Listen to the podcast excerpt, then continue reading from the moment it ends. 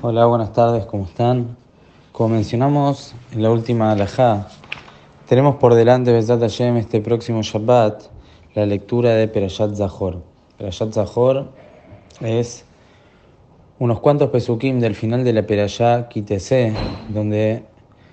Boreolam nos da la mitzvah de recordar lo que nos hizo Amalek cuando salimos de Misraim, borrar ese recuerdo y como dijimos, como, como Hamán era descendencia de Amalek, se puso que esta lectura sea justamente antes de Purim. Según la opinión de muchos Rishonim, y dentro de ellos también es la opinión de Aruch, la lectura de la Perashat Zahor es una mitzvah AC de la Torah.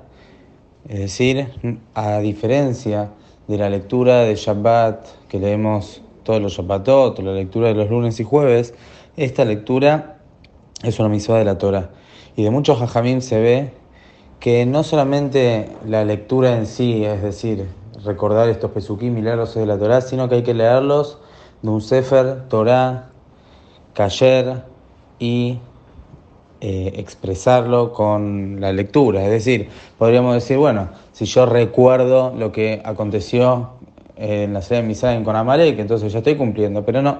La misma es que este recuerdo sea por intermedio de la lectura, que se lea esta parte, esta perayá, y de un Sefer Torah Kasher. Por eso, toda persona tiene que procurar venir especialmente este Shabbat al Beta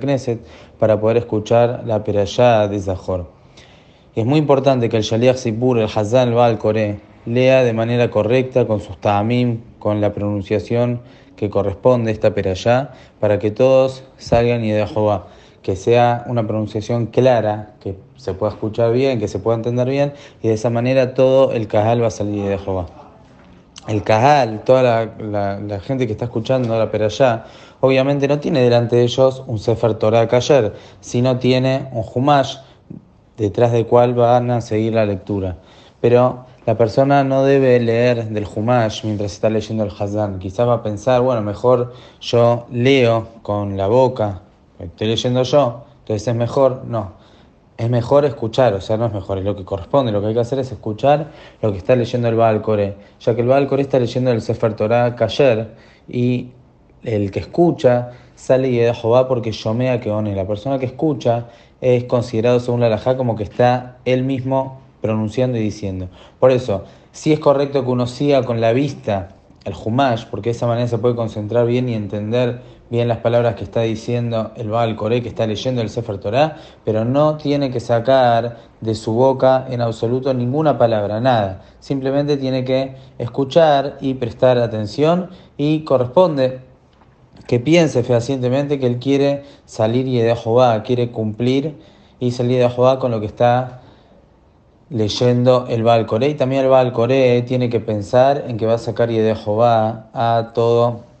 el símbolo. Obviamente, si la persona no pensó así perfectamente antes, o el Hazan no pensó perfectamente, igual sirve, porque si el Hazan está leyendo en voz alta es para sacar a todos, y la persona que escucha atentamente también es porque entiende que tiene que salir y de Jehová